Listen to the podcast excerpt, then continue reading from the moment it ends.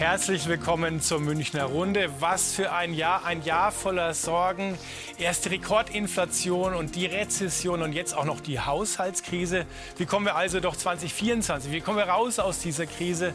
Und wie können wir Jobs und Einkommen absichern? All das besprechen wir hier in der Münchner Runde. Und zwar mit diesen Gästen Alexander Dobrindt, CSU-Landesgruppenchef im Bundestag. Verena Bentele, Präsidentin des Sozialverbands VDK. Jamila Schäfer, Landesgruppenchefin der Bayerischen Grünen im Bundestag. Und Manfred Gössel, Hauptgeschäftsführer der IHK München und Oberbayern. Ja, wir reden viel über Zukunftsängste und wir haben einfach mal in München rumgefragt, was macht Ihnen im Moment denn große Sorgen? Man schaut schon jetzt inzwischen auf den Euro inzwischen, was man ausgibt, ob es jetzt sein muss oder nicht. Bei Lebensmitteln merkst du es.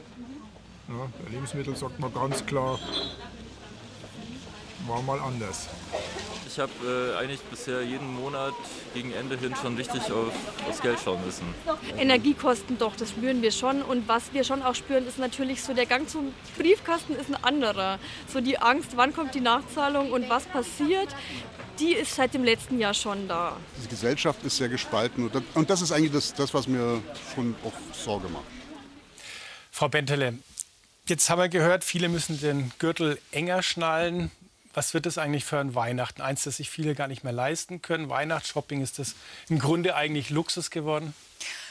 Ja, also ich meine, die meisten Menschen, die wirklich wenig Geld haben, die haben ehrlich gesagt schon andere Probleme als Weihnachtsshopping. Die haben vor allem zum Beispiel Probleme, wenn sie eben wissen, dass die Nachzahlung kommt für die Energie, für Heizkosten. Das ist ein Riesenthema für viele meiner Mitglieder im VDK. Das Thema natürlich äh, Lebensmittel, die immer noch teuer sind, auch wenn die Inflation jetzt nicht mehr ganz so hoch ist, wissen wir alle, dass die Lebensmittel immer noch intensiv im Preis gestiegen sind und teuer geblieben sind. Und das sind einfach Dinge, in denen man auch überhaupt nicht sparen kann. Und klar, auch bei den Weihnachtseinkäufen, bei Weihnachtsgeschenken müssen schon viele Menschen extrem sparen. Aber ich glaube, in der Tat, dass das größte Problem für Menschen mit wirklich wenig Geld der Alltag ist. Die Lebensmittel, die Energie, die hohen Mieten, die in vielen Regionen Bayerns eben in den letzten Jahren einfach nur gestiegen sind, die den Weg nicht runter, sondern nur hoch kennen. Das sind eigentlich die wahren Probleme der Menschen. Und wir sehen es ja auch, dass an den Tafeln die Schlangen immer länger werden, dass immer mehr Menschen Probleme haben, äh, wirklich auch im Alltag klarzukommen mit den äh, normalen täglichen Ausgaben, wenn sie den Einkaufswagen voll machen und sehen, was das kostet. Das sind wirklich die mhm. Riesenthemen. Mhm. Genau, Sie sagen es, die Alltagsthemen sind die großen Themen. Auch die, die einen Vollzeitjob haben, äh, müssen sich kräftig strecken. Und da haben wir ein Beispiel aus der doch für viele sehr teuren Stadt München. Doreen Borchert ist alleinerziehend. Die Fuhrparkverwalterin lebt mit ihren zwei Kindern in München-Oberföhring. Um jeden Monat über die Runden zu kommen, muss sie ihre Kosten fest im Blick halten. Also der Milchreis kam jetzt 79 Cent, die Milch ein Euro, da habe ich jetzt nur einen halben Liter gebraucht, also 1,50 plus das Obst. Ich würde sagen, vielleicht 3 Euro. Ihren Kindern würde sie gerne öfter mal ihr Lieblingsessen kochen. Doch das ist nur selten drin. Mein Sohn isst zum Beispiel gerne Kalbsschnitzel, aber die sind so teuer. Die gibt es ganz selten. Das hole ich mal, wenn es im Angebot ist. Ähm, das ist eher nicht drin. Also Kalb ist einfach zu teures Fleisch. Elias, Emma, kommt ihr dann essen? Die Familie lebt auf 75 Quadratmetern. Neben einem Wohnzimmer mit Küchenzeile gibt es noch zwei Zimmer für die Kinder.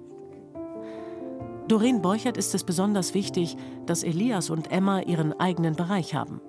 Dafür muss sie auf ein Schlafzimmer verzichten. Das ist meine Privatsphäre, wobei auch die äh, manchmal noch mit Kindern belegt ist.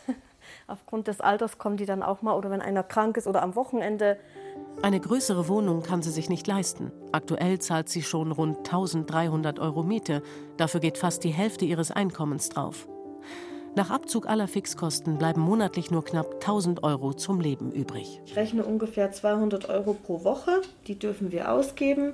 Und die anderen 200 Euro versuche ich irgendwie zu sparen für Kleidung und was halt so anfällt. Vieles, was für andere Familien selbstverständlich ist, können sie sich nicht leisten. Zum Italiener mal eine richtige Pizza holen und nicht nur so eine Tiefkühlpizza, das ist gar nicht drin. Also das leisten wir uns nicht. Restaurantbesuche geht, geht nicht. Das ist auch zu teuer geworden. Für die Zukunft wünscht Doreen Borchert sich mehr Unterstützung für Familien und speziell für Alleinerziehende. Dann wäre etwas mehr übrig und sie könnten auch mal wieder essen gehen. Frau Schäfer, Pizza nur aus dem Supermarkt. Das Lieblingsessen für die Kinder geht eh nur ganz selten. Sie sitzen in der Regierung. Wie kann es sein, so eine alleinerziehende Frau, dass es ihr so geht? Ja, wir sehen einfach, dass wir große soziale Ungleichheiten in der Gesellschaft haben. Und wir arbeiten natürlich da auch dran, das zu beseitigen. Das sind aber sehr große strukturelle Probleme. Und das kann man nicht einfach mal so ändern. Aber ähm, wir haben natürlich ähm, viele Maßnahmen auch auf den Weg gebracht mit der Strom- und Gaspreisbremse zum Beispiel, ähm, mit der äh, Inflationsbremse, die wir auch äh, letztes Jahr auf den Weg gebracht haben. Wir haben viel getan, um gerade in diesen Krisen auch ähm, die Preisstabilität wiederherzustellen. Und ähm, natürlich äh, reicht das aber noch nicht aus. Also gerade beim Thema da Wohnen, vorne nicht. Ja, sehen wir natürlich, Familie. die Mieten müssen äh, sinken. Wir müssen jetzt endlich auch ähm, beim Thema Mietrecht ähm, noch mal vorankommen. Da haben wir viele gute Vereinbarungen auch im Koalitionsvertrag. Und ich hoffe, dass wir die auch zügig jetzt zur Umsetzung bringen können. Mhm. Herr Dobrindt, äh, jetzt ist es ja eine Familie hier in Bayern. Sie regieren mit Ihrer Partei in Bayern. Warum geht es dieser Familie so? Was läuft da insgesamt schief? Na gut, wir wissen ja, dass äh, bei Alleinerziehenden die Situation oft sehr, sehr schwierig ist. Deswegen haben wir uns immer dafür stark gemacht, dass Alleinerziehende im Steuerrecht besser gestellt werden, dass der Freibetrag entsprechend auch erhöht ist. Da muss auch noch mehr geschehen. Ich glaube, dass das eine ganz, ganz wichtige Gruppe ist, der man über gar keinen anderen, über gar kein anderes Thema helfen kann, als dass man sie bei der Steuer entlastet und auf diese besondere Situation, dass die Alleinerziehenden doppelt Verantwortung tragen in einer Familie, dann dann entsprechend darauf Rücksicht nimmt. Was aber erkennbar ist, auch genau bei der Schilderung dieser Familie, aber auch im vorigen Beitrag, das sind die Ängste, die verbunden sind mit dem, was kommt in der Zukunft. Also selbst wenn man sich in der aktuellen Situation zurechtfindet, wenn man darauf schaut, dass man keine unnötigen Ausgaben macht, wenn man sein Geld zusammenhält sozusagen, hat man Angst davor, was passiert im nächsten Monat, was passiert mhm. im nächsten Jahr, was kommt an zusätzlichen Belastungen dazu. Es ist eine Unsicherheit in diesem Land eingetreten, die sehr stark damit zu tun hat, dass die Politik im Bund keine Orientierung mehr gibt, sondern eher für viele auch Bedrohung ist. Das Heizgesetz ist da nur ein Synonym dafür, aber das ist das, eingehen. was sehr stark zurzeit auch in Deutschland spürbar ist. Kommen wir noch drauf. Ähm, Herr Gössel, der Armutsforscher Christoph Butterwege sagt, Armut dringt zunehmend in die Mitte der Gesellschaft vor. Gab es sowas schon mal in dieser Dimension seit dem Zweiten Weltkrieg? Nach dem Zweiten Weltkrieg, ja. Und dann hat man sich aber auch über Jahre und Jahrzehnte äh, herausgearbeitet. Das muss man schon wissen. Alleinerziehende auch in den 50er Jahren, die hatten nicht viel Spielraum. Äh, die konnten auch nicht zum Essen gehen. Das ist schon wichtig.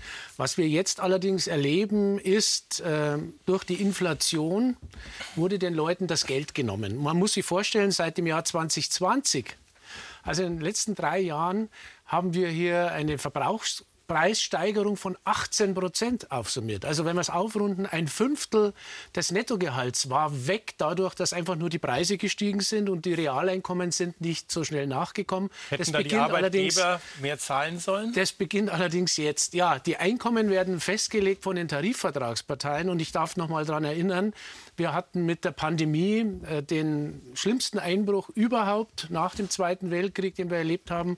Und dann kam auch schon der Krieg und der hat die Preise nochmal gepusht. Und es ging uns ja darum, überhaupt über den Winter zu kommen, wenn ich das zusammenfassen darf. Was jetzt passiert, übrigens gute Maßnahme von der Bundesregierung, ist, dass der Grundfreibetrag erhöht wird. Das ist also der Betrag, den man äh, frei hat, den man nicht versteuern muss. Der wird deutlich erhöht, auch der Kinderfreibetrag. Von daher profitiert jetzt auch die Dame und den Fall, den wir jetzt gesehen mhm. haben. Was aber wichtig ist, reicht es aus? Es reicht noch nicht aus. Die sozialen also äh, Absicherungen sind noch zu hoch. Dafür. Ja. Die Regierung muss das natürlich genau. machen, richtigerweise. Mhm. Also ausreichend tut sicherlich nicht. Ich meine, wir sehen zum Beispiel jetzt die bayerische Staatsregierung hat in ihrem Koalitionsvertrag, den sie mit den Freien Wählern, CSU und Freie Wähler geschlossen haben, als äh, Maßnahme zur Unterstützung von armen Menschen die Stärkung der Tafeln und die bessere Finanzierung äh, der Tafeln ist jetzt für mich nicht eine Maßnahme, die hier wirklich flächendeckend und strukturell hilft, sondern die eben eher im Pflaster klebt. Das sehen wir halt eben auch, dass politische Maßnahmen wirklich strukturell wirksam sein müssen. Und da hilft zum Beispiel eben gegen Armut tatsächlich Geld. Man mag es gar nicht glauben, wie zum Beispiel ein höherer Mindestlohn. Das ist für mich immer noch ein ganz wesentlicher Punkt. Es gibt natürlich die Mindestlohnkommission, ist mir klar, aber gerade, äh, Herr Gössel, Sie haben es jetzt gerade noch mal beschrieben, wie die Inflation sich entwickelt hat. Da wäre jetzt eben wirklich auch ganz dringend erforderlich, dass die Löhne steigen, weil wir in Deutschland eben leider die Situation haben, und das ist auch hier im schönen Bundesland Bayern so, dass wir eben ganz viele Menschen haben, die zu niedrigen Löhnen arbeiten und für die dann das Geld einfach ganz schnell am Ende des Monats alle ist und die zum Beispiel auch Sozialleistungen brauchen, um aufzustocken. Also die Menschen, die arbeiten gehen, die aber einfach sagen, mit den teuren Mieten, den teuren Lebensmitteln reicht mir das Geld gar nicht. Und ich brauche jetzt eben finanzielle Möglichkeiten wie das Wohngeld wo dann wiederum die Anträge sehr lange dauern, bis sie bearbeitet sind, in manchen Regionen, auch wie hier in München und in anderen Orts mhm. auch. Das ist natürlich schon ein Riesenproblem für viele Menschen. Ein Riesenproblem, Frau Schäfer, ist jetzt im Moment auch die Haushaltssperre. Und äh, da geht es um den Klima- und Transformationsfonds und die Umschichtung von Corona-Geldern. Das Verfassungsgericht hat gesagt, äh, das geht nicht, das darf man nicht machen, das ist verfassungswidrig. 60 Milliarden fehlen jetzt. Und da fragt man sich schon, hat eigentlich die Regierung des sehenden Auges in Kauf genommen, dieses Risiko? Warum ist man da in dieses Schlamassel so hineingegangen? Äh, war das nicht absehbar, dass man da gegen die Wand des Bundesverfassungsgerichts fährt? Ja, es gab unterschiedliche juristische Einschätzungen dazu. Ich meine, wenn jetzt irgendwie alle juristischen Einschätzungen dazu negativ gewesen wären, dann hätte man das sicherlich auch so nicht gemacht.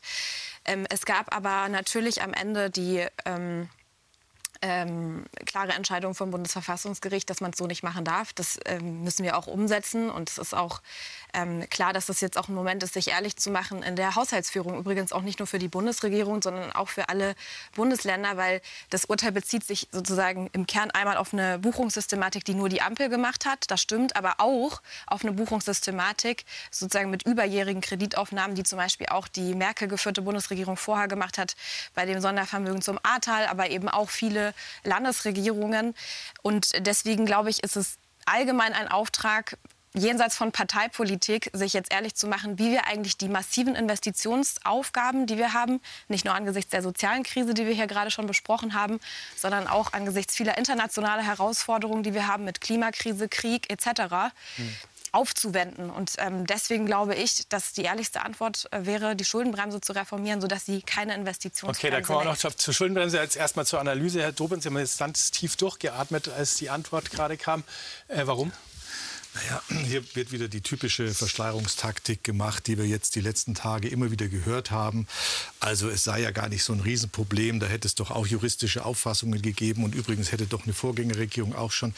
Das ist natürlich alles nicht die Wahrheit. Wenn Sie schon über ehrlich, wenn Sie schon, wenn Sie schon über ehrlich machen reden, dann bleiben Sie doch jetzt mal bei der Wahrheit und sagen, das was hier geblieben? versucht wurde, Wo habe ich das Falsche das, gesagt? Was hier versucht, das was hier versucht wurde, ist, die Ampel wollte die Schuldenbremse betrügen und das war offensiv genauso geplant ja aus einem einzigen Grund. Sie haben nach der Einführung der Schuldenbremse elf Sondervermögen aufgenommen, Herr zusammen, Sie saßen zusammen und haben festgestellt, Sie wollen die SPD Sozialgeschichten machen, dann wollen Sie die Grünen Klimageschichten machen, dann durfte aber mit der FDP keine Steuererhöhung Es geht um Transformationsvorhaben, die auch für Bayern wichtig sind. Dann ist Folgendes passiert, Sie hatten kein Geld dafür. Und dann kam man auf einen irren Trick und hat gesagt, wir machen in der Vergangenheit eine ganze Menge Schulden, stellen uns einen riesen Sack voll Schulden in den Keller und geben die in den nächsten Jahren aus und erzählen den Leuten, und da wird es verwerflich, und erzählen den Leuten aber, wir würden zukünftig die Schuldenbremse einhalten. Haben Sie das da eigentlich rechtzeitig davor gewarnt als Union wir gesagt, dann klagen wir dagegen, wenn Sie das Wir machen? haben von Anfang an dagegen davor gewarnt und von Anfang an eine Klage angekündigt, aber nicht nur wir, es waren sich fast die gesamte juristische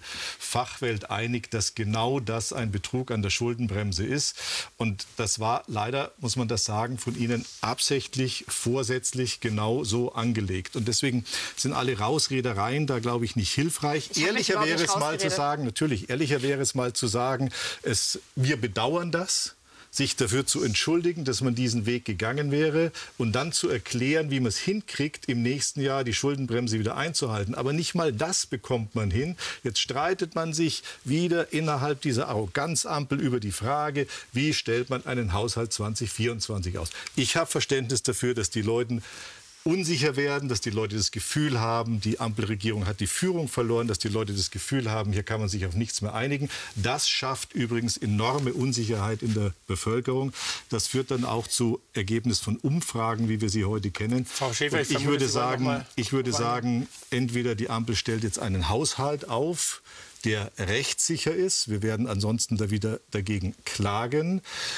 Wenn Sie immer von ehrlich machen reden, dann sagen Sie, wo Sie das Geld einsparen wollen. Es geht um 17 Milliarden Euro. Ich höre von Ihrer Partei nichts von einsparen. Sie wollen Steuer erhöhen, Sie wollen Schuldenbremse aussetzen, mehr Schulden machen. Wie wäre es mal mit einsparen? Und dann kann man sich vielleicht auch wieder Zustimmung zurückerarbeiten. Aber so sind die Menschen nur noch verärgert. Also ich will da gerne noch mal drauf eingehen. Ich nehme die Kritik absolut an, dass dieser Buchungsweg, den wir gemacht haben mit den 60 Milliarden im KTF, falsch war. Weg ist schon wieder harmlos. Es war ein. Das ist ja, mal also ich, war, Sie haben einfach versucht, einen Trick zu machen. Sie wollten betrügen. Das war die Idee. Ich finde, ich finde ehrlich gesagt auch unangemessen, in dieser Art und Weise hier miteinander darüber zu sprechen. Weil es gab auch Punkte in dem Urteil, die betreffen Buchungssystematiken, die auch Sie gemacht haben. Und warum können wir uns nicht, wenn ich, ich verstehe Ihre Kritik an diesen 60 Milliarden, die nehme ich an. Ja, das war ein Fehler und das gestehe ich auch gerne ein. Im Sinne von einer positiven Fehlerkultur ist das absolut notwendig. Aber lassen Sie uns doch bitte mal äh, darüber reden, wie wir gemeinsam diese Investitionsaufgaben, die wir alle haben, und sie werden auch irgendwann mal wieder wahrscheinlich an irgendeiner Bundesregierung beteiligt sein. Und dann werden Sie das gleich, die gleichen Fragen beantworten müssen, nämlich wie kriegen wir es hin, diese massiven Investitionsaufgaben, die wir haben, wenn wir uns angucken, es gibt einen Subventionswettbewerb von den USA und China. Und wir können nicht in Schönheit sterben und einfach sagen, wir machen da nicht mit, sondern wir müssen Antworten darauf geben. Und da reicht es nicht, wenn Sie jetzt sagen, Sie wollen beim Bürgergeld kürzen. Das sind kleine Milliardenbeträge, die man übrigens bei einer verfassungsrechtlich uns aufgegebenen Aufgabe kürzt, nämlich das existenzsichernd auszugestalten, wo Sie übrigens auch mit zugestimmt haben. Das ist also nicht der Weg, das über Sozialleistungskürzungen zu finanzieren, weil die allermeisten auch rechtlich gesichert sind, sondern ich kann Ihnen sagen, wo wir einsparen würden neben der Reform der Schuldenbremse, die ich eben gerade schon angesprochen habe, das ist doch nicht glaube ich, dass wir Sie bei mehr Schulden machen. Das ist doch ja, kein Einsparen. Entschuldigung, Sie wollen mehr Schulden machen. Wo wir noch sagen, einsparen würden. Einsparen. Lassen Sie mich einfach ausreden, dann sage ich Ihnen noch, wo wir einsparen würden. Nämlich bei klimaschädlichen Subventionen. Da würden wir zum Beispiel auch gerne einsparen. Sagen Sie doch, was Sie damit meinen. Tun Sie es nicht verschleiern. Sagen Sie, was Sie meinen. Okay. Diesel, Dienstwagenprivileg, Kerosinsteuer. Also, also Dienst, Dienstwegen abschaffen, Diesel verteuern. Das ist Ihre Idee. Okay, da kommen wir bestimmt noch drauf. Frau Das will was sagen, ich auch total dringend, weil Verunsicherung, also Herr Dobrindt, Sie wollen die Leute nicht verunsichern, finde ich ganz wunderbar, aber dann brauchen wir jetzt eben tatsächlich auch Lösungen. Und ich meine, die Befindlichkeiten haben wir überall. In manchen Bundesländern wird gerade äh, in Chipfabriken investiert. Da soll es auch Unterstützung für geben. Also auch die äh, unionsgeführten Bundesländer haben ja ein gewisses Interesse daran, dass nicht alle Investitionen jetzt eingestellt werden. Stimmt. Wir haben ein Interesse daran, dass es im sozialen Bereich eben keine Einsparungen bei den ärmsten Menschen gibt und eben auch zum Beispiel keine Einsparmaßnahmen bei den Themen, die für viele Menschen wichtig sind, wie eben zum Beispiel in der Rentenkasse. Auch da ist es ganz schwierig jetzt zu sagen, wie es einige schon vorgeschlagen haben. Da könnte man in den Bundeszuschüssen was machen. Ähm, Wäre jetzt auch ein abendfüllendes Thema. Aber da geht es ja auch um ganz viele gesellschaftlich relevante Leistungen, die da finanziert werden. Genau wie beim Bürgergeld, Herr Nietzsche, da kommen wir ja noch zu, wo es eben wirklich darum geht, Menschen eine Existenz zu sichern. Was ich jetzt wirklich zielführend fände, wäre mal zu überlegen, wenn man wirklich eine Schuldenbremse lockert, und das würde ja durchaus gehen, wenn man vergleicht zu anderen Ländern, ist Deutschland jetzt nicht ein Land, das übermäßig hohe Schulden aufbaut, im Gegensatz zu den USA oder anderen, dass man dann eben wirklich den Leuten jetzt sagt, wo es hingeht, wo investiert wird. Und ich finde, auch da wäre wirklich zielführender, wenn wir nicht permanent die Wirtschaft gegen das Soziale ausspielen und sagen, unterstützt die Wirtschaft und spart am Sozialen. Das bringt uns tatsächlich okay, gerade nicht wirklich müssen wir jetzt Herrn Gössel, glaube ich, jetzt schon mit reinnehmen. Äh, sollte der Staat mehr investieren, notfalls auf Pump? Der Staat sollte mehr, er muss mehr investieren, weil wir einfach einen Stau haben an Investitionen. Äh, das ist nicht nur die Bahn, wir haben es vorhin in den Nachrichten wieder gesehen, es ist der Streik, aber es also funktioniert nicht mehr. Aufweichen. Es gibt da andere Möglichkeiten. Was natürlich schon wichtig ist, dass die, die, die tragenden Parteien, die staatspolitische Verantwortung haben, versuchen, eine Lösung zu finden. Denn auch wenn die Bundesregierung mal wieder eine andere Farbenkombination trägt, muss es ja bei diesen Investitionen, zum Beispiel in die Infrastruktur, eine große Linie geben. Genau. Aber bevor man sich jetzt darüber unterhält, ob man die Schuldenbremse beiseite schafft, was wir übrigens für nicht gut fänden. Ähm, wir, sollten uns konzentrieren, eine Sekunde, ne? ja, wir sollten uns ja konzentrieren auf die Investitionen. Ist es ja jetzt angesagt, ins, ins reale Leben mal zu kommen. Überall sind die Wünsche größer als die Möglichkeiten. Und was jetzt gerade stattfindet, das könnte das Heilsame an dem Urteil sein, ist ja, dass sich die drei Parteien jetzt zusammensetzen, die Ampelregierung, und mal durchgeht, was ist wichtiger als anderes. Wenn man sagt, alles ist wichtig, gleich, das gibt es nie. Das gibt es auch im richtigen Leben nicht der Menschen da draußen. Jetzt kann man durchgehen und da muss man dann schon die Frage stellen, Prioritätensetzung ob, ob Magdeburg 10 Milliarden es rechtfertigt. Wirklich. Äh, Infineon investiert auch, und zwar in Dresden, mhm. dort, wo schon ein Ökosystem ist für Mikrochips. In Magdeburg ist keines amerikanisches Unternehmen, das da Produkte produzieren will für den Export. Kann man kritisch hinterfragen. Was aus unserer Sicht wichtig ist für die bayerische Wirtschaft, für die ganze Breite der Wirtschaft, ist das Thema Strompreise. Das betrifft jeden. Das betrifft die Solo-Selbstständige genauso wie den kleinen Handwerksbetrieb und das produzierende Gewerbe. Und das steht jetzt auch zur Debatte. Mhm. Und äh, da muss ich Herrn Dobrindt wieder recht geben. Das schürt jetzt massiv Verunsicherung.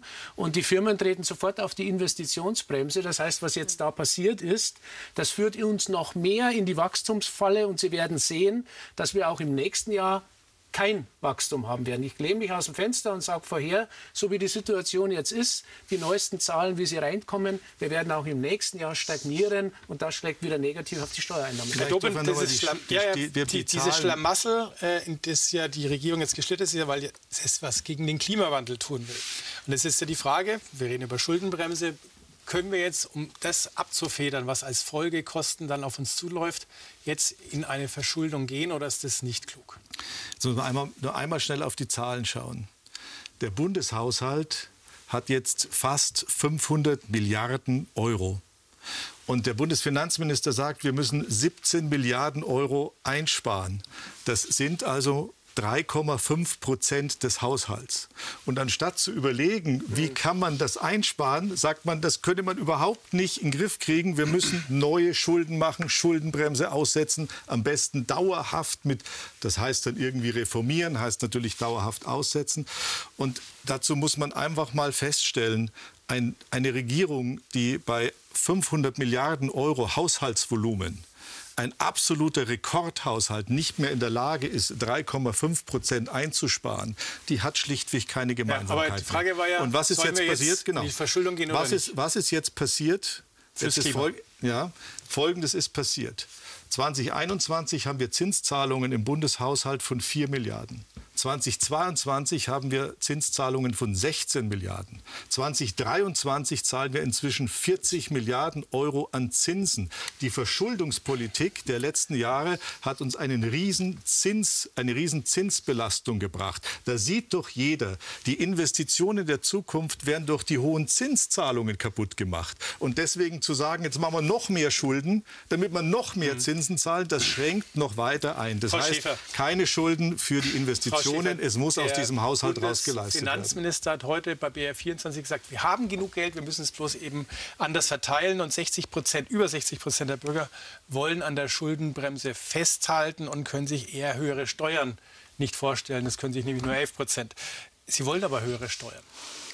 Genau, also Erstmal ist es so, dass wir auch Kürzungsvorschläge gemacht haben. Also beispielsweise beim Abbau klimaschädlicher Subventionen sind ungefähr 65 Milliarden Euro, schätzt das Umweltbundesamt. Das könnte man jetzt nicht einmal so alles abschaffen, aber sozusagen da gibt es noch viel Einsparpotenziale, die wir uns natürlich auch gerade angucken bei diesen äh, Beratungen. Deswegen stimme ich ja auch absolut zu, dass man nicht jetzt einfach nur ähm, über mehr Kreditaufnahmen ähm, diese ähm, Lücke schließen kann, sondern natürlich auch durch Repriorisierungen. Das ist absolut wichtig. Ähm, und da muss, glaube ich, auch jeder seinen Beitrag leisten. Ich wäre nur dagegen, das ähm, beim Bereich sozialer Zusammenhalt ähm, als erstes anzugucken und dabei den Ärmsten der Armen anzusetzen. Wie wäre es mit, dem, mit, dem, mit dem Heizungsgesetz? Total unsinnig, hilft dem Klima nicht, bedroht die Leute, kostet Milliarden dem Staat und den Menschen. Tun wir es weg, dann haben wir einen erheblichen Beitrag. Das habe ich mir schon gedacht, dass Sie das jetzt wieder vorschlagen aber wollen. Wir wollen gut. aber das Klima schützen und wir wollen jetzt auch. Aber Sie schützen nicht das Klima, Doch, Sie wir schützen auch das Klima damit. Nee, das äh, ist auch eine Rhetorik, die ich wirklich, ähm, wirklich die schwierig finde. sich finanziell Sie machen immer einfach, Gesetz. Sie sagen Sie immer, dass das, was wir machen, alles schlimm ist, aber sagen nicht, wie, wie, wie, Sie es eigentlich Doch, machen wollen. Das finde ich Sie schade, das ab weil Sie irgendwann brauchen wir natürlich auch mal wieder ganz konstruktive Vorschläge von Ihnen. Ähm, Die und zum Sie anderen ist es natürlich so, dass wir die ähm, wirtschaftspolitischen Investitionen jetzt aber nicht zurückdrehen können, weil wir natürlich sehen, wir brauchen vor allem Wasserstoff, Halbleiter, Chipindustrie, das brauchen wir auch alles in Europa. Und deswegen, natürlich müssen wir alles uns auch noch mal genau angucken, aber ich würde sehr davor warnen, da jetzt den Kahlschlag anzusetzen. Und diese Herausforderung haben wir einfach. Und ich glaube, dass es sich auch lohnt, darüber nachzudenken, Teile dieser Investitionen, zum Beispiel in Infrastruktur, auch mit Krediten zu machen, weil wir langfristig dadurch mehr Steuereinnahmen und mehr wirtschaftlichen Wohlstand haben werden, als wenn wir diese Investitionen nicht tätigen. So, Frau Bentele, Sie wollten sich äußern. Ja, ich muss mich zu dem Heizungsgesetz vielleicht einmal kurz äußern. Ich glaube, auch da ist jetzt vielleicht nicht der richtige Moment, um den Leuten noch mal mehr zu sagen, was sie für eine Bedrohung haben.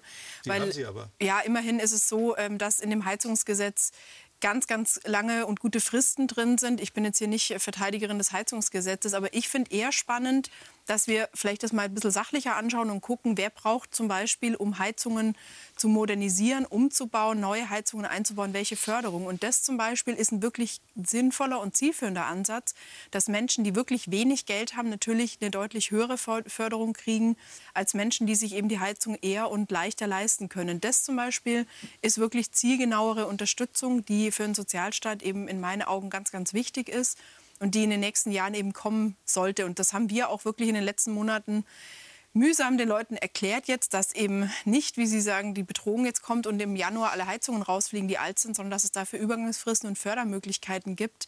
Und jetzt zum Beispiel Förderzusagen zurückzuziehen für die Menschen, die wirklich sagen, ich habe eine alte Heizung und die muss raus und ich habe nicht so viel Geld als Hausbesitzer. Wir haben sehr viele Einfamilienhausbesitzer am Land, die eben keine hohen Rücklagen haben, denen jetzt zu sagen, deine Heizung, wenn sie kaputt geht, kannst du nicht modernisieren, weil es keine Förderung dafür gibt, fände ich jetzt auch keinen guten Weg. Aber das ist nicht die, nur damit wir uns da nicht missverstehen. Freiwillige Förderung, also Förderung für freiwilligen Austausch, die muss es natürlich geben. Die hat es übrigens in der letzten Wahlperiode stärker gegeben als zurzeit. Aber der Zwang des Austausches, der muss weg. Die Menschen mit geringem Einkommen, die ihre Heizung austauschen müssen, auch wenn es nicht der 1. Januar ist, aber später werden sie es tun müssen, die fühlen sich finanziell bedroht. Und ich verstehe das, weil die können auch mit Förderung diese mehreren 10.000 Euro nicht leisten. Also sollten wir uns doch dafür einsetzen, dass dieses Gesetz abgewickelt wird, und zwar rückabgewickelt. Jetzt würde ich das, den Begriff Fördergelder mal aufgreifen, Herr Gössel. Aber erstmal, äh, wenn wir uns da was anschauen, es geht nämlich um Fördergelder, die sich Unternehmen erwartet haben und die jetzt mit der Haushaltssperre, die wir vorhin diskutiert haben, jetzt oft nicht mehr sicher sind. Und da gibt es ein Unternehmen aus Nürnberg und das, wie gesagt, schauen wir uns jetzt mal an. Die Firma Semicron Danfoss in Nürnberg.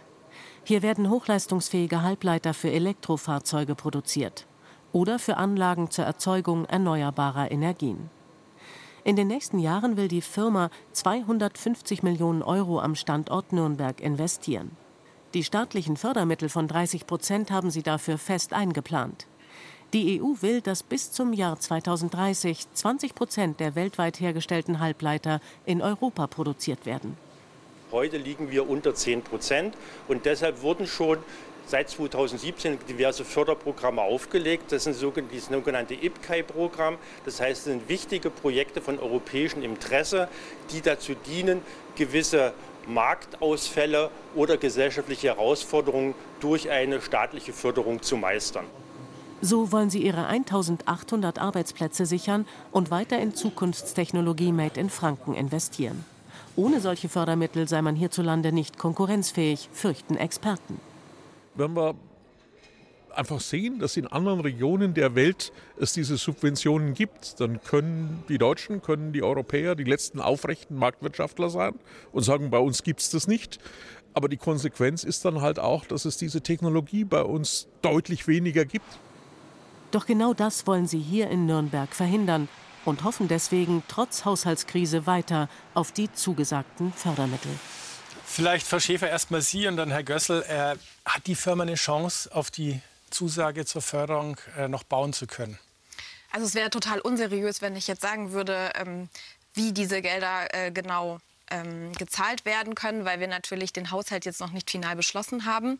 Und äh, deswegen kann ich aber trotzdem sagen, dass wir uns alle einig sind in der Bundesregierung, dass diese Gelder wichtig sind und dass wir uns dafür einsetzen, dass sie kommen. Wie viele solche Investitionsprojekte stehen jetzt auf der Kippe? Können Sie was sagen? Wie ist die Stimmung da in der Wirtschaft derzeit, wenn man sowas hört? Haushaltssperre, Förderzusagen sind äh, auf der Kippe. Also die Stimmung in der Wirtschaft, das äh, möchte ich den Zuschauern schon sagen, die ist äh, im Minusbereich. Äh, und zwar schon seit dem Herbst und jetzt nochmal gesteigert. Äh, natürlich durch diese Situation, die ja einfach das Bild vermittelt, die Regierung hat es nicht im Griff. Und was ja noch schlimmer ist, als vorher gar nichts zu versprechen ist, ich stelle dir eine Förderung in Aussicht dann läuft quasi der ganze Prozess los und dann wird sie plötzlich wieder weggezogen. Das ist das Allerschlimmste. Also Gibt es ja Firmen, die sagen, her, jetzt reicht's mir, jetzt gehe ich ins äh, Ausland? das ist die grundlegende Stimmung, das muss ich ganz einfach mitbringen. Das, das Thema es reicht, das aber stark von Bürokratie herkommt in Deutschland. Und vom äh, Energiepreis. Vom, ja, aber noch mehr Bürokratie. Also das ist abgefragt von uns. Das ist derzeit das Thema, das überragend die Firmen wirklich auch emotional abbringt vom, von diesem Standort. Das ist ganz wichtig. Aber nochmal zur Investitionsförderung. Diese Investitionsförderung muss fließen. Also die dümmste Entscheidung, die man jetzt treffen könnte, wäre Investitionsentscheidungen von Firmen, die schon bei uns in Bayern oder in Deutschland sind, durch solcherlei Entzugsmaßnahmen wieder zurückzunehmen. Denn das sind ja die äh, Investitionen, die die Jobs schaffen, die wir, die wir brauchen jetzt und in Zukunft. Und das sind wiederum die Firmen, die Steuern zahlen, die wir wiederum brauchen für den Haushalt, damit da die sozialen und sonstigen Angelegenheiten auch in der Verteidigungspolitik finanziert werden. Wo soll jetzt das Geld herkommen? Also ich habe ja gesagt, erstmal die Prioritäten äh, durchschauen. Wir kennen den Haushalt, äh, es gibt diese Spielräume, es kündigt sich ja immer schon an, dass da was geht. Nochmal, wir brauchen eine Schuldenbremse für einen Haushalt. Die Frage ist, die aber nur die Parteien der Mitte, der demokratischen Mitte klären können, schaffen wir trotzdem noch einen Haushalt für große Investitionen, die anstehen, nicht nur für die Energiewende, aber auch, wir reden hier von Billionen. Alleine die Energiewende bis 2030 mit, den, mit dem mhm. Netzausbau zusammen. in Bayern sind, wir sind bei 600, 700 Millionen. Wo sollen die denn herkommen? In, in Bayern, da fehlen jetzt 70.000 Kita-Plätze, 200.000 ja. bezahlbare Wohnungen. Ja. Da gibt es natürlich Leute, Frau Bentele wird mir wahrscheinlich zustimmen, die sagen, das muss gelöst werden. Muss da die Wirtschaft jetzt nicht mal hinten anstehen, dass man sagt, ihr gehen jetzt einmal... Entschuldigung, Wohnungsbau ist Wirtschaft. Äh, der Staat baut, aber viel mehr bauen ja die Privaten. Und äh, wir haben ja das Problem, dass wir viel zu wenig bauen bei uns. Und zwar deshalb, weil die Rendite nicht mehr da ist oder weil die Fläche nicht zur Verfügung steht oder weil Regularien einfach verhindern und Genehmigungsprozeduren, mhm. dass wir schnell weiterkommen. Das Versprechen der Regierung wurde ja nicht gehalten, 400.000 Wohnungen zu bauen. Äh, und jetzt müssen die ersten Baufirmen ausstellen, weil keine äh, äh, Aufträge mehr da sind. Das ist doch die Wahrheit. Wir wollen ja bauen. Die Wirtschaft will bauen. Wir müssen bauen, sonst kriegen wir auch keine Fachkräfte. Mehr. Also Bürokratie ist ja nichts, was in den letzten Monaten erfunden wurde. Die haben das wir in Deutschland schon lange. Das Tradition. ist ja schon ja. ist ein Traditionsproblem sicherlich, dass jetzt auch nicht eine Regierung und die Opposition der anderen, das kann, bringt nichts, wenn es sich alle gegenseitig in die Schuhe schieben. Dass zum Beispiel, wie Sie sagen, die 400.000 bezahlbaren Wohnungen jetzt nicht längst nicht in dem Maße kommen, wie versprochen, ist zum Beispiel absolut bitter. Es ist total bitter, ja. weil das für die Menschen wirklich extrem drückt, dass viele einen Riesenteil ihres Einkommens und ähm, ihre Ersparnisse jetzt auch teilweise schon für Miete, für Energie, für Lebensmittel ausgeben müssen und da natürlich auch überhaupt nichts sparen können. Wenn man das sich anschaut, dann hatten Sie gerade die Kita-Plätze angesprochen, das ist ja alles dann ein Teufelskreis, dann können Eltern, oft die Frauen, nicht Vollzeit arbeiten gehen, weil sie die Kinderbetreuung entweder nicht finden Richtig. oder nicht bezahlen können, weil die privaten Kitas zu teuer sind. Dann haben wir wieder das Problem, dass Leute aufstocken müssen. Dann, das produziert Sozialleistungen, äh, die bezahlt werden. Also für mich ist das Problem immer dann groß, wenn wir versuchen, uns für das eine oder andere zu entscheiden. Investieren wir in Wirtschaft oder in Soziales? So einfach wird das meines Erachtens nicht gehen, weil die Förderung des Sozialen allein nichts bringt, weil wir in der Wirtschaft äh, die Unterstützung genauso brauchen.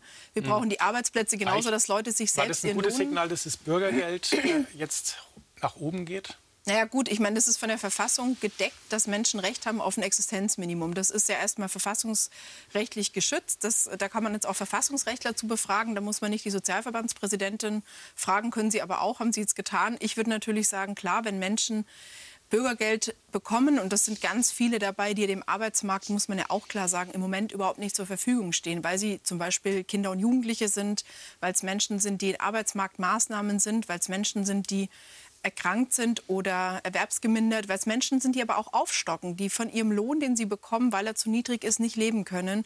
Das sind alles Menschen, die ja Sozialleistungen wie das Bürgergeld bekommen. Und denen jetzt zu sagen, obwohl die Lebensmittel teuer sind, die Energie teuer ist, kriegst du jetzt eben nicht ein bisschen mehr Geld, finde ich in der Tat mhm. den falschen. Herr Dobrindt, warum sagen Sie das dann? Äh, plus 5,5 Prozent bei Lebensmitteln im November. Also die Inflation ist in dem Bereich ja jetzt äh, immer noch sehr hoch. Ist sie, war sie in der Vergangenheit. Das äh, Bürgergeld setzt natürlich trotzdem falsche Anreize. Das ist ja das Problem. Es schafft nicht Arbeitsanreize, integriert Menschen nicht in Arbeit, sondern schafft eher eine Situation, dass Menschen aus der Arbeit ins Bürgergeld sich hineinbewegen.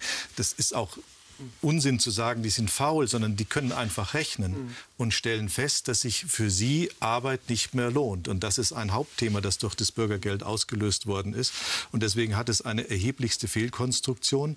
Die Empfänger von Bürgergeld steigen. Das hat nicht nur was mit äh, der Tatsache zu tun, dass Ukrainer kommen und automatisch in das äh, Bürgergeldbezug fallen. Auch das ist ein Problem, das gelöst werden muss. Die müssen zukünftig erstens in das, also in das Sozialhilfesystem rein, also in das das Asylhilfesystem und nicht ins Bürgergeld.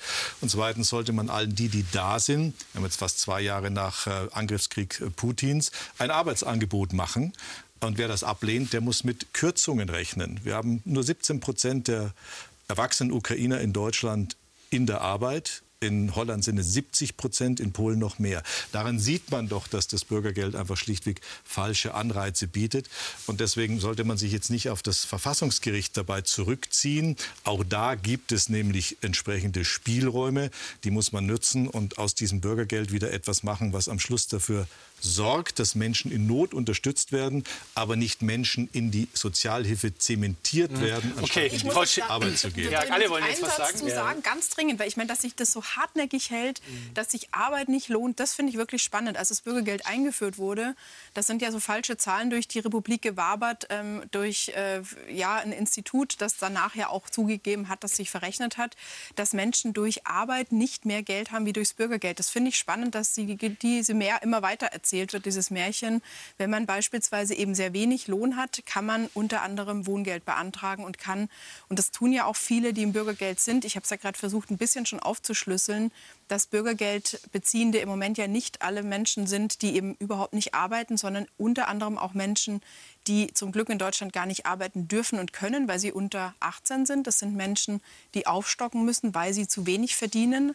Aber ich höre ganz selten den Ruf zum Beispiel nach einem höheren Mindestlohn. Ich höre immer nur den Ruf danach, dass die Bürgergeldanreize falsch sind. Das finde ich ehrlich gesagt total spannend. Da braucht es mal ein bisschen sachliche Aufklärung. Da geht es aber nicht nur um rechnerisch, sondern da geht es um die Berichte aus der Wirtschaft, aus den Handwerkern, die genau das, ja, okay, die, sagen, das, die Mitarbeiter sagen das und die, die, die Situation, die Praxis vor Ort sagt, dass das Leute aus der Arbeit aktiv weggehen ins Bürgergeld. Wir müssen mal folgende Zahlen wirklich hier geben geben.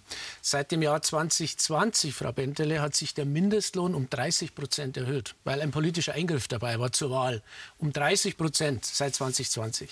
Das Bürgergeld wurde jetzt oder wird jetzt voraussichtlich zweimal hintereinander um 12 Prozent erhöht. Wenn man das nimmt und weiß, wie sich die, die Löhne draußen entwickelt haben, dann sind wir bei einer Größenordnung von 5, 6, 7 Prozent. Das heißt, der Mindestlohn ist überproportional erhöht worden. Da kann man nur sagen, okay, jetzt ist er bei 12 Euro. Jetzt geht er fürs nächste Jahr nochmal 3,5 Prozent nach oben. Das Bürgergeld ist um ein Viertel erhöht worden und gibt jetzt das Signal an die Leute draußen, es sind 12 Prozent mehr. Die Löhne und Gehälter im nächsten Jahr werden im Schnitt um etwa 5 Prozent steigen. Und das ist, glaube ich, Herr Dobrin, was Sie sagen wollten. Es geht gar nicht um, verdiene ich das Gleiche oder verdiene ich weniger oder so. Es geht um den Lohnabstand. Und der ist jetzt so gering, dass ich Ihnen Fälle berichten kann, wirklich aus meinem Dorf, wo ich wohne, von Handwerkern, die mir berichten, dass die Leute kamen, sich das angeschaut haben, nochmal gefragt haben, was sie an Bruttolohn verdienen. Dann haben die gerechnet Und dann haben die gesagt, wegen 200 oder 300 Euro lohnt es sich für mich nicht zu arbeiten. Das mache ich lieber anders. Mit einem Schäfer, Minijob dazu. haben Sie und das haben wir ganz andere verbreitet. Beispiele als die jetzt gerade genannten? Oder ist es so in der Breite, dass viele sagen, es lohnt sich nicht mehr? Also es gibt natürlich immer Leute, die äh, Sozialleistungen ausnutzen. Aber das sind ganz, ganz wenige. Und wenn man mit den Jobcentern spricht, äh, was ich auch oft tue, dann sind es nicht wirklich besonders hohe Zahlen. Es gibt auch wissenschaftliche Daten dazu, dass die Drangsalierung von Menschen im Bürgergeldbezug langfristig eher schadet, ähm, um sie wieder zurück in den Arbeitsmarkt zu bringen. Und deswegen finde ich, sollten wir viel, viel mehr... Drangsalierung ist sehr, sehr seltsam. Zum Beispiel um in Bezug auf. Sanktionen. In Bezug auf Sanktionen. Aber lassen Sie mich doch bitte einfach einmal kurz auch meinen Punkt machen. Und ähm, deswegen glaube ich, dass es viel besser ist, wenn wir uns jetzt darauf konzentrieren, wie können wir ein existenzsicherndes Bürgergeld auf die Beine stellen. Das haben wir übrigens die Berechnungsgrundlage auch mit Zustimmung der Union auf den Weg gebracht, mit dem verfassungsrechtlichen Auftrag. Und gleichzeitig müssen wir aber natürlich auch schauen, wie schaffen wir es, die Leute in den Arbeitsmarkt zu bringen, die auch in, ähm, in der Lage sind zu arbeiten. Und da haben wir jetzt zum Beispiel auch ähm, gemeinsam mit den Jobcentern eine Strategie entwickelt, um ähm, da in die Qualifizierung zu gehen, aber auch in die Ansprache der Menschen. Und ich glaube, das kann man beides gut miteinander verbinden. Und ich will noch ein letztes ökonomisches Argument auch gegen die Kürzung des Bürgergelds sagen, weil wir sehen ja auch, dass ganz viele Ausgaben direkt ähm, in äh, den Konsum von Haushaltswaren zum Beispiel gehen. Das heißt, es ist auch eine Binnenkonjunkturstabilisierung, die stattfindet, wenn wir das erhöhen. Das heißt, eine Kürzung würde auch der Konjunktur schaden. Und ich finde dieses ökonomische Argument neben dem moralischen, dass wir nicht bei den Ärmsten der Armen bei den Kürzungen ansetzen sollten, auch wichtig. Herr Dobend, jetzt würde mich schon mal interessieren, Sie haben ja im Bundestag diesem Gesetz zugestimmt. Und jetzt sagen Sie, das muss wieder zurückgedreht werden? Wir haben das Gesetz abgelehnt, um das mal festzuhalten. Herr Ende dann zugestimmt. Das, wir haben das Gesetz abgelehnt, dann ging das Gesetz in den Bundesrat, da wurde es auch abgelehnt, ging in den sogenannten Vermittlungsausschuss. Im Vermittlungsausschuss wurden dann einige schwere Fehler in diesem Gesetz herausoperiert, es wurde korrigiert, es wurde in der Tat dann nicht über die Höhe gestritten und es wurde am Schluss dann nach einem Vermittlungsverfahren insgesamt zugestimmt. Ich War das ein aus- Fehler von der Union? aus heutiger Sicht sage ich, das war ein Fehler. Die Auswirkungen, die wir befürchtet haben, sind schlimmer gekommen, als wir es erwartet haben. Und wenn man so einen Fehler erkennt, muss man eine Bereitschaft haben, ihn wieder zu verändern und nicht dann von den Ärmsten der Armen reden und so weiter. Wir sind der größte Sozialstaat der Welt. Und jetzt will ich nicht in irgendeiner Form geringschätzen, dass es da Menschen gibt mit größten Schwierigkeiten, die Unterstützung brauchen. Darum geht es gar nicht. Aber es geht darum, dass wir eine Fehlanreizung gemacht haben, die schlichtweg jetzt Arbeit verhindert. Das ist ein ein Arbeitsverhinderungsgesetz geworden. Und da muss man eine Bereitschaft haben, das entsprechend zu korrigieren. Ich würde lieber darüber reden, wie wir beispielsweise Überstunden steuerfrei stellen. Dann schaffen wir Anreize dafür, dass Menschen erstens mehr arbeiten und zweitens mehr im Portemonnaie haben. Das finde ich sozial gerecht und nicht den Versuch zu machen, es zu rechtfertigen, dass die Entwicklung, die wir haben, sich weiter zementiert in die Zukunft. Mehr im Portemonnaie haben, das ist natürlich wichtig. Ist aber auch gut, dass man gut heizen kann. Und da haben wir auch ein paar interessante Zahlen zusammengetragen. Immer mehr Menschen können ihr Haus oder ihre Wohnung nicht mehr richtig heizen. 2021 waren es noch 2,7 Millionen Menschen, die von dieser sogenannten Energiearmut betroffen waren. 2022 hat sich die Zahl verdoppelt auf 5,5 Millionen. Grund für den Anstieg sind die Energiepreise, die seit dem Krieg in der Ukraine deutlich angestiegen sind. Frau Bente, Bentele, Verdopplung der Menschen, die nicht mehr richtig heizen können. Kennen Sie auch äh, solche Fälle? Genau, also bei uns im VDK gibt es viele Mitglieder, die jetzt eben kommen und die jetzt auch nicht direkt im Übrigen scharf drauf sind, Sozialleistungen zu beantragen. Vielleicht auch da mal eine interessante Zahl. In unsere Rechtsberatung zum VDK kommen ganz viele ältere Menschen, die zum Beispiel eigentlich einen Anspruch hätten auf Grundsicherung im Alter, die das aber eben nicht beantragen, weil sie sagen, Mensch, ich habe gearbeitet, ich möchte gar keine Sozialleistungen, die auch keinen Wohngeldantrag ausfüllen, A, weil er extrem kompliziert ist und zig Seiten hat, B, weil die Beantragung langwierig ist und die Genehmigung lange dauert, C, weil sie es einfach auch nicht wollen. Aber die Konsequenz ist eben daraus, dass viele Menschen in ihrer Wohnung vielleicht nur noch ein Zimmer heizen Und dass natürlich auch viele uns fragen, was mache ich in dem Moment, wenn ich jetzt eben meine Energiekostenrechnung nicht mehr bezahlen kann. Mhm. Und, Und die klar, die Gaspreisbremse ganze soll ja auslaufen zum Ende des Jahres. Frau Schäfer, wie kann man das machen? Klar, Sie können Mini, ausführen, Mini, aber Mini Satz, die Frage weiter. genau, Mini-Satz noch dazu, was halt ein Riesenproblem ist auch für viele Menschen. Man muss wirklich in dem Monat, wo man die hohe Rechnung hat, schon den Antrag auf Bürgergeld stellen. Jetzt sind wir wieder beim Bürgergeld leider, wenn man sich ansonsten die Rechnung eben nicht leisten kann. Auch das wissen viele Menschen nicht und haben dann danach das Problem, äh, weil sie es eben dann zu spät wissen und kommen dann und müssen dann zum Beispiel bei Spenden von Spendensammlungen oder wie auch immer aus Härtefallfonds sich Unterstützung holen und das tun eben viele nicht und sparen dann lieber. Mhm. Also gerade wenn der Winter die Fahrt aufnehmen wird, Anfang Januar läuft die Gaspreisbremse aus. Ist das etwas, was jetzt noch verhindert werden wird von der Regierung? Also ich fände es gut, wenn es verhindert werden würde, ähm, weil wir natürlich auch eine Preisstabilität an der Stelle brauchen. Und wir haben sozusagen schon viel hinbekommen mit den Maßnahmen, die wir im letzten Jahr angefangen haben ähm, zu machen, mit der Strom- und Gaspreisbremse.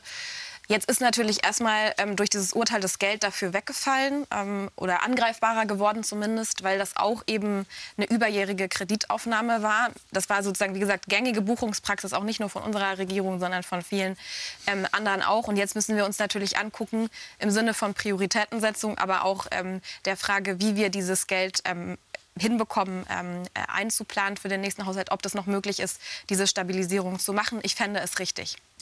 Und Sie? Sie, wir haben viele Aspekte inzwischen bei diesen Energiepreisen. Ja, ich glaube, dass wir weiter darauf achten müssen, dass wir die Energiepreise nicht steigen lassen, sondern ich glaube, dass wir alles tun müssen, sie zu reduzieren. Ich werbe sehr stark auch für einen Brückenstrompreis, der auch die Energie bei der, bei der Wirtschaft, bei der Da sind wir uns Industrie sogar einig, Herr Duck. mit dem Unterschied, dass sie es nicht machen. Aber die Situation ja ist ja insgesamt, ähm, ich kann Ihnen sagen, wenn wir die Gelegenheit dazu haben und äh, wir hätten sie gerne früher als später, deswegen werbe ich auch dafür, dass es neue Wahlen gibt. Aber ich würde sagen, wir haben an vielen Stellen nicht nur ein Preisproblem, das von außen nach Deutschland reingebracht worden ist. Das ist ein Teil der Wahrheit. Der andere Teil der Wahrheit ist, dass man aktiv in Deutschland das Angebot reduziert und damit preisverteuernd wirkt. Das Abschalten der Kernenergie hat nicht nur zu einer erheblichen zusätzlichen Abhängigkeit Deutschlands für Energie, zu Energieimporten geführt, sondern natürlich auch zu erheblichen Preiserhöhungen. Und das muss heute von den Verbraucherinnen bezahlt werden. Das könnte man korrigieren. Auf der einen Seite die Preise verteuern, indem man das Angebot reduziert, die Kernenergie abschaltet und auf der anderen Seite Milliarden in die Hand zu nehmen, um den Preis, den man künstlich hochgetrieben hat, wieder runter zu subventionieren, das halte ich für die dümmste Okay, aller Varianten. jetzt sind wir bei der Kernenergie gelandet und kamen genau von so. äh, sozialen Zukunftsängsten. Äh, da kann man natürlich auch noch eine ganze Sendung lang über Kernenergie sprechen. Aber wenn wir mal die zusammenfassen, jetzt an der Stelle, Frau, Bente.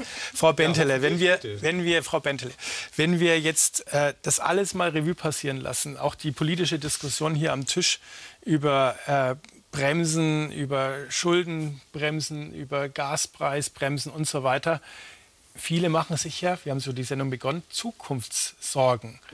Haben wir auch eine Gefahr, dass dieser Zusammenhalt in der Gesellschaft angesichts der Notlagen immer geringer wird? Also für mich ist deswegen ja auch ein starker Sozialstaat wichtig, nicht nur, weil ich jetzt Sozialverbandspräsidentin bin, sondern vor allem deswegen, weil ich ganz klar sehe, der soziale Friede hängt davon ab, ob die Verteilungsgerechtigkeit in Deutschland ein bisschen größer wird. Und was haben zum Beispiel ENBW, E.ON und Uniper gemeinsam? Richtig, die haben in den letzten Jahren richtig gute Gewinne gemacht. Können viele Menschen in meiner Mitgliedschaft nicht von sich sagen, dass sie jetzt richtig gute Gewinne gemacht haben und äh, dass es ihnen immer besser geht und super. Und deswegen brauchen die Menschen wirklich was Konkretes, was sie motiviert, was ein Ziel für sie ist, wo sie auch sehen, aha, ich kann durch meine Arbeit mir mein Leben leisten, ich kann mir meine Miete leisten, ich kann mal essen gehen, was in dem Film kam von der Dame, die sagt, sie will mal ihrem Kind ihr Lieblings, sein Lieblingsessen kochen. Das sind die Dinge, die die Menschen wirklich brauchen und wollen und wo sie auch das Gefühl haben wollen, in der Gesellschaft funktioniert das auch durch mein Einbringen und durch meine Möglichkeiten und Potenziale, die ich äh, habe. Haben alle diesen Rückhalt, spüren die Menschen diesen Rückhalt aus der Politik, aus der Gesellschaft, vom Nachbarn, dass man sagen kann, ich komme da schon durch, aus, durch diese Krisen? Äh, wir spüren die Stimmung der Verunsicherung. Äh, wie geht es weiter? Was sind die klaren Ansagen? Was sind die Linien? Wo ist die Rückrede? Was, wo wollten wir unser Land hin entwickeln? Das vermissen wir alle. Wer macht die Ansage? Wo wird investiert?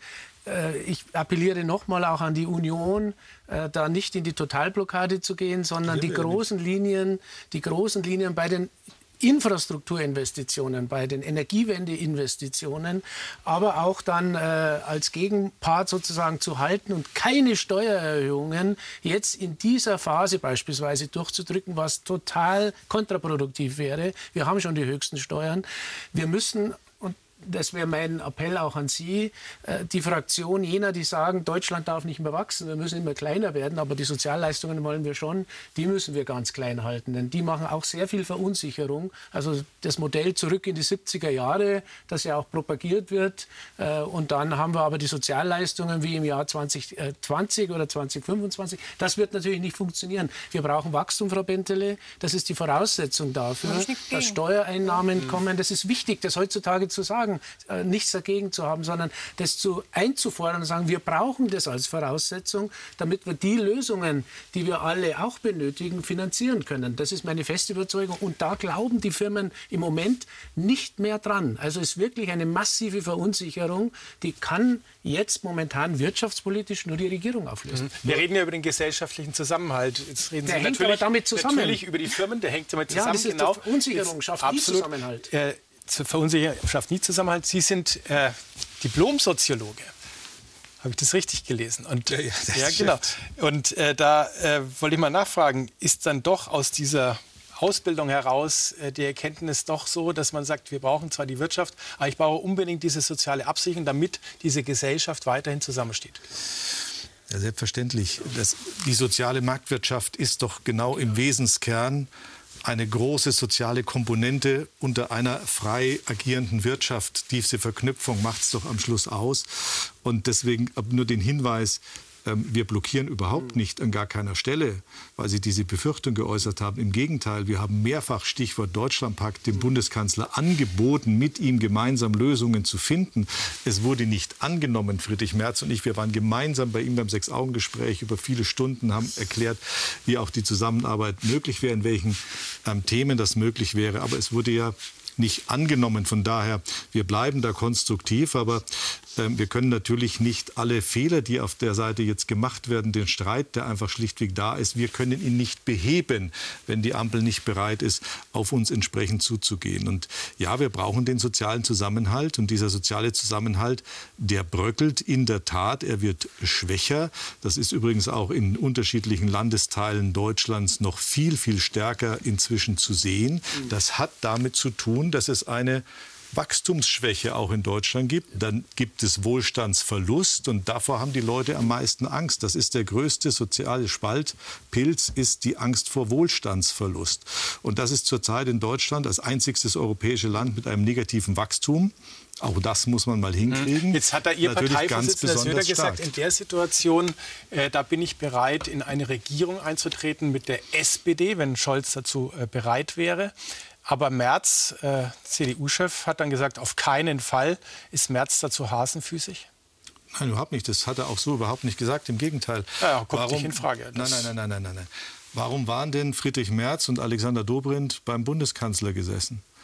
Wir haben öffentlich mehrfach gesagt, wir sind bereit, in dieser Situation auch in eine Regierung einzutreten mit der SPD weil wir glauben, dass die Grünen mit eines der Hauptprobleme zurzeit in dieser Regierung sind und mit hauptverantwortlich sind. Frau Schäfer lächelt. Ja, das, ja, da darf sie ja mit, mit, Hauptveran mit, mit hauptverantwortlich sind an dieser Stelle, dass wir in, uns in diesen Krisen mit befinden. Und das kann man offensichtlich nur korrigieren. Sie haben ja selber gesagt, dass Sie beim Heizungsgesetz keine Bereitschaft haben. Das kann man offensichtlich nur korrigieren, wenn man ja an der Regierung was, was ändert. Das ist aber jetzt schon über einen ziemlich langen Zeitraum von uns so kommuniziert worden. Und die Antwort war immer Nein oder keine Antwort. Zugehen, und deswegen, deswegen werbe ich zurzeit eher dafür, Neuwahlen zu machen. Ich glaube, dass die Schnittmengen manchmal größer sind, als es halt in so einer zugespitzten ähm, Ansprache dann nein, teilweise nein, nein, der Fall ist. Ähm, es Wo ist sollen auch, denn die Schnittmengen größer sein? Ja, also Weil wir sind uns eigentlich, glaube ich, und das, das haben ja auch mehrere äh, Ministerpräsidenten der Union ja auch gesagt, dass wir einig sind, dass wir diese Investitionen brauchen. Dass es eben nicht irgendwelche linksgrünen ideologischen Projekte sind, so wie Sie das in der Bundestagsrede gesagt haben, ja, sondern dass das Zukunftsinvestitionen sind, die wir brauchen, um unseren Wirtschaftsstandort zu stabilisieren, um resilient zu werden. Wir haben einen Krieg, ähm, der, der tobt in der Ukraine, der sich ausbreiten kann auf NATO-Gebiet. Da haben wir recht viele Maßnahmen, die wir auch parteiübergreifend diskutieren, was man Übrigens da tun muss. Zustimmung 100 Milliarden im Grundgesetz genau. für die Bundeswehr zum Beispiel, zum Beispiel. Und so ich glaube, konstruktiver ist, Opposition. Genau, an, an, manchen Stellen haben Sie das ja auch gemacht. An manchen Stellen würde ich mir noch mehr Sie konstruktive beim Wahlgesetz nicht, ähm, aktiv wünschen. die CSU an. Ich würde jetzt einfach einmal kurz ähm, noch ausreden wollen. Und ich glaube, dass es auch in dieser Situation, wo unsere Gesellschaft so verunsichert ist, so wichtig wäre, einmal in der Sache zu gucken, was sind die Sachen, auf die wir uns einigen können, bei allen parteipolitischen Unterschieden, die wir auch immer haben werden, was ja auch normal ist und was gut ist, aber dass wir uns auf ähm, den gemeinsamen Nenner einigen können, dass wir den Sozialstaat äh, stärken wollen, dass wir den ähm, den Wachstum in, in, Deutschland stärken wollen und eben auch die Infrastruktur, die wir brauchen, um viele Unternehmen, die wichtige Dinge produzieren in Europa und in Deutschland zu halten. Und ich glaube, das ist schon mal ähm, eine Basis, wo man sich sicherlich auch ähm, in den groben Linien mit der Union einigen kann, mit der SPD und der FDP einigen kann, auch ähm, mit, äh, mit anderen.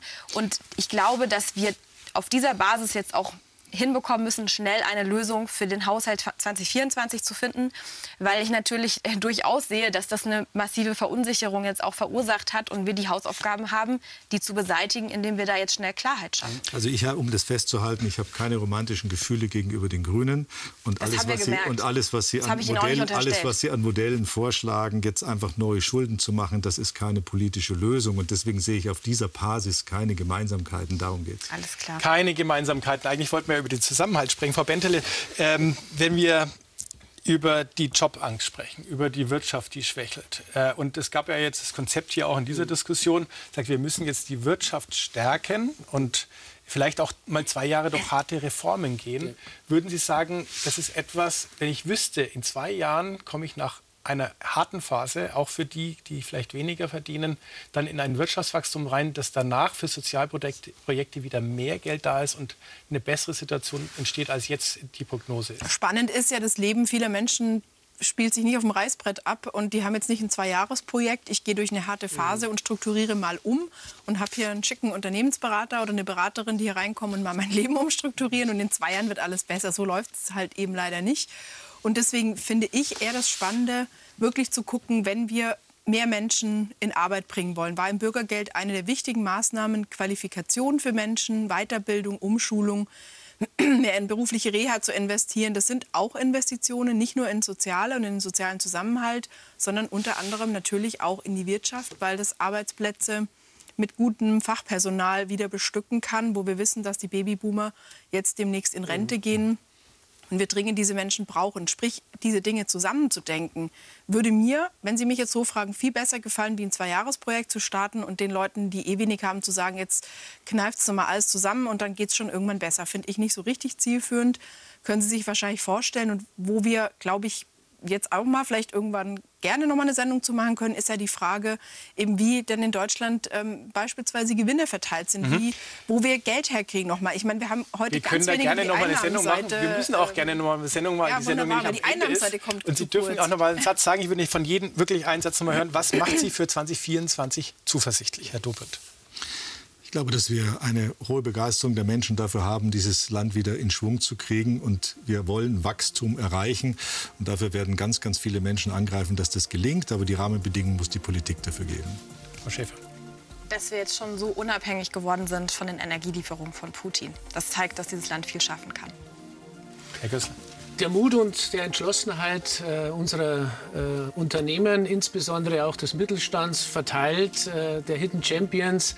Das sind familiengeführte Unternehmen, die sind in Generationen unterwegs, die werden nicht aufgeben, nicht in zwei Jahren und nicht in fünf. Aber wir müssen sie atmen lassen, dass sie endlich wieder arbeiten dürfen. Dass wir uns in der Lage sehen, in Zukunft zu investieren. Das heißt zum Beispiel ein gutes Aufwachsen von Kindern und Jugendlichen, gute Bildung, gute Betreuung und Unterstützung von Menschen, die das brauchen in der Pflege, auch in der häuslichen Pflege. Das macht mich optimistisch, dass wir es schaffen, wirklich in menschliche Zukunft zu investieren. Ja, vielen Dank in die Runde. Es gibt Optimismus, es gibt Mut, Zuversicht und wir müssen aufeinander Acht geben, damit der Zusammenhalt auch bleibt. Ich glaube, das sind alles Lehren aus dieser Sendung. Die nächste Sendung gibt es am 10. Januar. Ich freue mich auf Sie, wenn Sie dann wieder zuschauen. Und jetzt geht es auf alle Fälle weiter. Auch da zuschauen mit Kontrovers. Die Ampel findet keine Lösung aus der Haushaltskrise. Was heißt das für die Bürger im Freistaat? Auch das haben wir schon andiskutiert. Also dranbleiben. Ich freue mich auf Sie. Schönen Abend.